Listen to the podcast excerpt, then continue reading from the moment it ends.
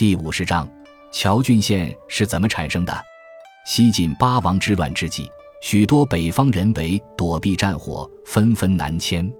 之后的永嘉之祸又导致晋王室南迁，建立东晋政权。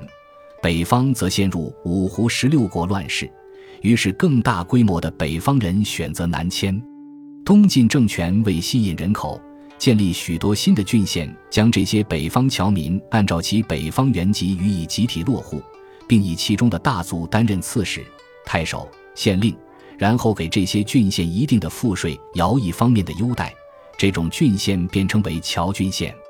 随着北方侨民的增多，东晋政府陆续建立了琅琊郡、青州、徐州、滚州、幽州、雍州、秦州等侨州。同时，在北朝割据的诸多政权为争夺流亡人口，也纷纷建立了类似的侨郡县。总体而言，侨郡县乃是当时的乱世政权为争夺人口、笼络大族的一种手段，对于安置流民。